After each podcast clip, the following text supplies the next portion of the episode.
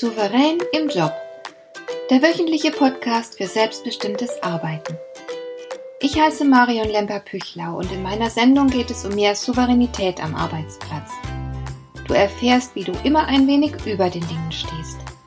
So kannst du deine Ziele erreichen, du bewahrst dir deine Selbstachtung und du ziehst mehr Befriedigung aus deiner Arbeit, obwohl all dem häufig so viel entgegensteht. Finde heraus, wie dir die Arbeit jeden Tag Freude macht.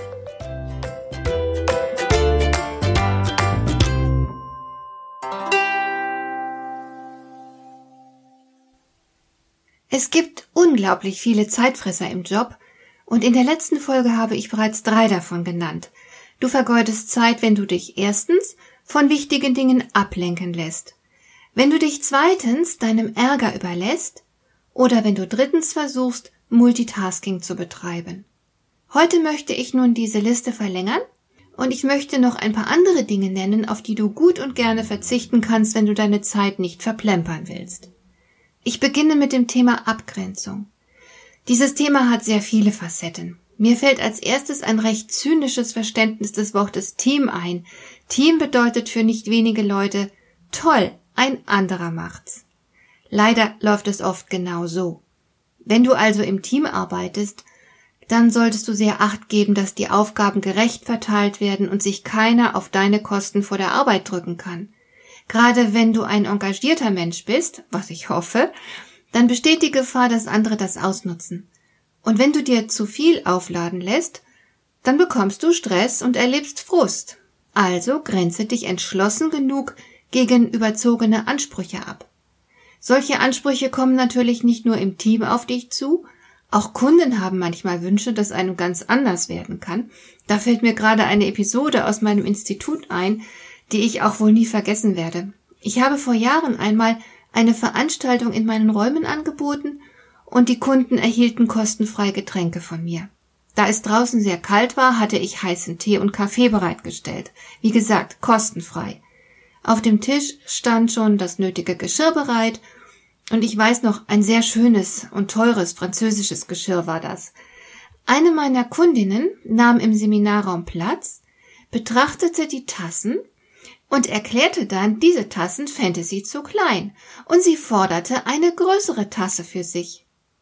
Ich habe die Sache sehr humorvoll genommen und ihr eine Riesentasse gebracht, die zu nichts passte, was auf dem Tisch stand. Sie war die einzige Teilnehmerin mit solch einer Tasse. Für mich war sie damit gebrandmarkt, auch wenn sie selbst das vermutlich nicht so gesehen hat. Aber es gibt natürlich auch Ansprüche von Kunden, die du rundweg ablehnen solltest. Deine zeitlichen Kapazitäten sind nun mal begrenzt und du musst deine Ressourcen mit Bedacht verwalten und nutzen. Schlimmstenfalls muss nochmal nachverhandelt werden, aber du kannst nicht jedes Ansinnen gleich bereitwillig akzeptieren. Und manchmal sind es ja auch Vorgesetzte, die zu viel verlangen und erwarten. Das Problem ist, wenn du gut funktionierst, wenn du sehr tüchtig bist, dann wissen deine Vorgesetzten, hier ist jemand leistungsstark und belastbar. Und die Gefahr besteht, dass sie dir immer mehr und mehr aufladen. Wenn du ihnen nicht das Signal Stopp gibst, wie sollen sie denn dann wissen, wann es zu viel wird? Du musst mit deiner Arbeitszeit hinkommen, also gib acht, dass du dir nicht zu viel aufladen lässt. Auch wenn du super organisiert bist, bist du nicht unendlich leistungsfähig. Und vergiss nicht, wenn du zu viel machen willst, dann hast du zu wenig Zeit, um Dinge sorgfältig zu erledigen. Wenn der Stress steigt, nimmt die Arbeitsqualität ab. Das kann nicht im Interesse deiner Kunden oder deines Arbeitgebers sein. Abgrenzung ist also extrem wichtig aus mehr als einem Grund. Der nächste Punkt, der unter die Rubrik ungesunde Zeitfresser fällt, ist der Perfektionismus. Der ist immer noch nicht ausgerottet, obwohl viele Menschen inzwischen begriffen haben, dass sie in Teufelsküche kommen, wenn sie versuchen, perfekte Leistungen abzuliefern. Nochmal ganz kurz. Warum genau kann es sich in der modernen Arbeitswelt niemand leisten, Perfektionist zu sein? Das hat viele Gründe. Erstens, perfekt gibt es nicht.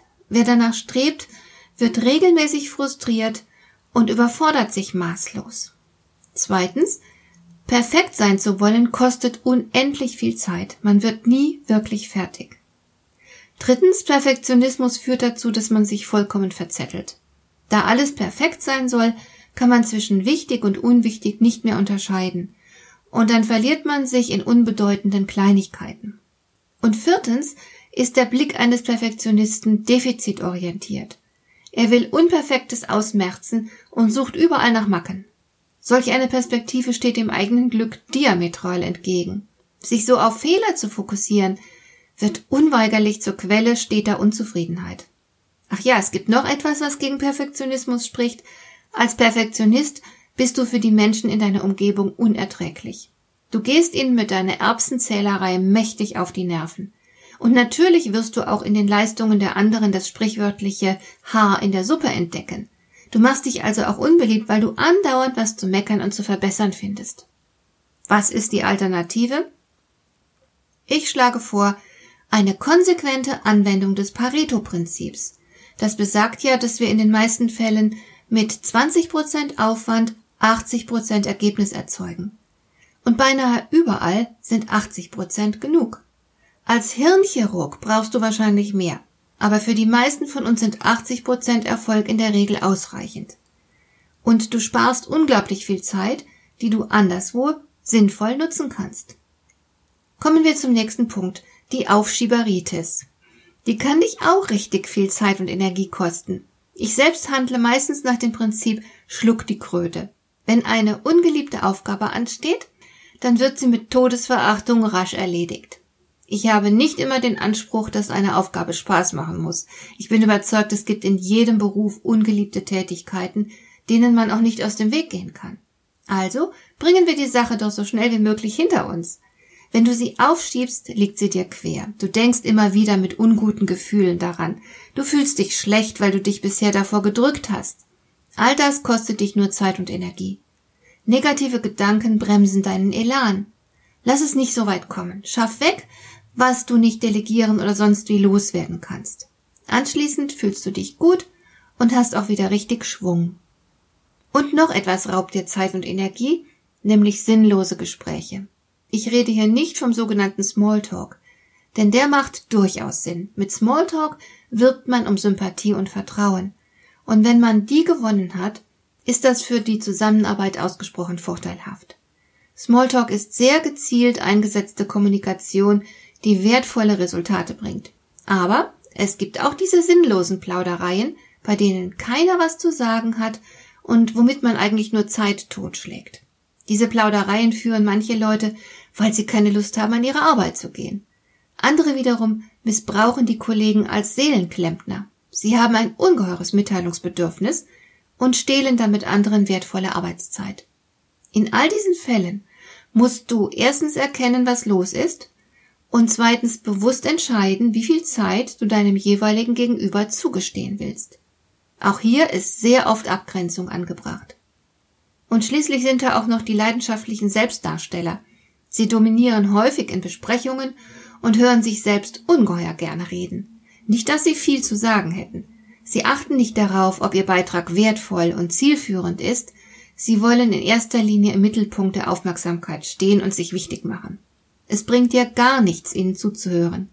Du kannst sie vom Schwafeln abhalten, indem du ganz gezielte Fragen an sie richtest. Du kannst zum Beispiel so etwas sagen wie Herr Meier, ich merke, dass Sie zu diesem Thema viel zu sagen haben, aber inwiefern hilft uns das jetzt konkret weiter? Wahrscheinlich werden dir andere im Raum ausgesprochen dankbar sein, wenn du den Redeschwall des Selbstdarstellers auf diese Weise unterbrichst. Es gibt nämlich ganz viele Menschen, die darunter leiden, dass sie viel zu viel Zeit in unfruchtbaren Meetings verbringen müssen. Und zum Schluss noch etwas ganz Wichtiges. Zeit sparst du auch, indem du dir deine Ziele ganz klar vor Augen führst. Arbeite immer zielstrebig. Was genau soll bis zum Feierabend unbedingt erledigt sein? Warum ist das wichtig? Das solltest du jeden Morgen entscheiden. Denn manche Aufgaben verdienen einfach nicht viel Aufmerksamkeit. Wenn du zu jeder Minute deines Arbeitstages genau weißt, was du aus welchen Gründen tust, dann läufst du nicht Gefahr, dich im Dschungel der verschiedensten Aufgaben zu verlieren. Du kennst vermutlich das Eisenhower Prinzip, man kann Aufgaben anhand zwei unterschiedlicher Kriterien charakterisieren, nämlich Wichtigkeit und Dringlichkeit. Und natürlich müssen zuallererst die wichtigen Dinge erledigt werden. Die sind aber manches Mal gar nicht dringend. Und dann stürzt man sich auf die dringenden Arbeiten, auch wenn die gar nicht so wichtig sind, und die wirklich wichtigen bleiben derweil liegen. Also verzettle dich nicht, indem du unwichtigeren Aufgaben unangemessen viel Zeit und Aufmerksamkeit widmest. First things first. So lautet die Regel. Nicht nur für dein Arbeitsleben. Gib gut auf deine Zeit acht, denn Zeit, die du unbedacht verplempert hast, erhältst du nie wieder zurück.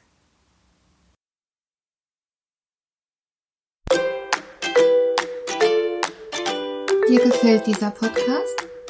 Dann bewerte ihn doch mit einer Sternebewertung und Rezension in iTunes. Das hilft einerseits, diese Sendung noch weiter zu verbessern und andererseits, sie für andere Interessierte noch sichtbarer zu machen. Besuche auch meine Webseite lemper-büchlau.com. Dort findest du ein paar nützliche und kostenlose Downloads, die dir weitere Anregungen für deine Arbeit liefern. Das war die heutige Ausgabe von Souverän im Job. Schön, dass du zugehört hast. Ich wünsche dir viel Spaß und Erfolg bei der Gestaltung deiner Arbeit.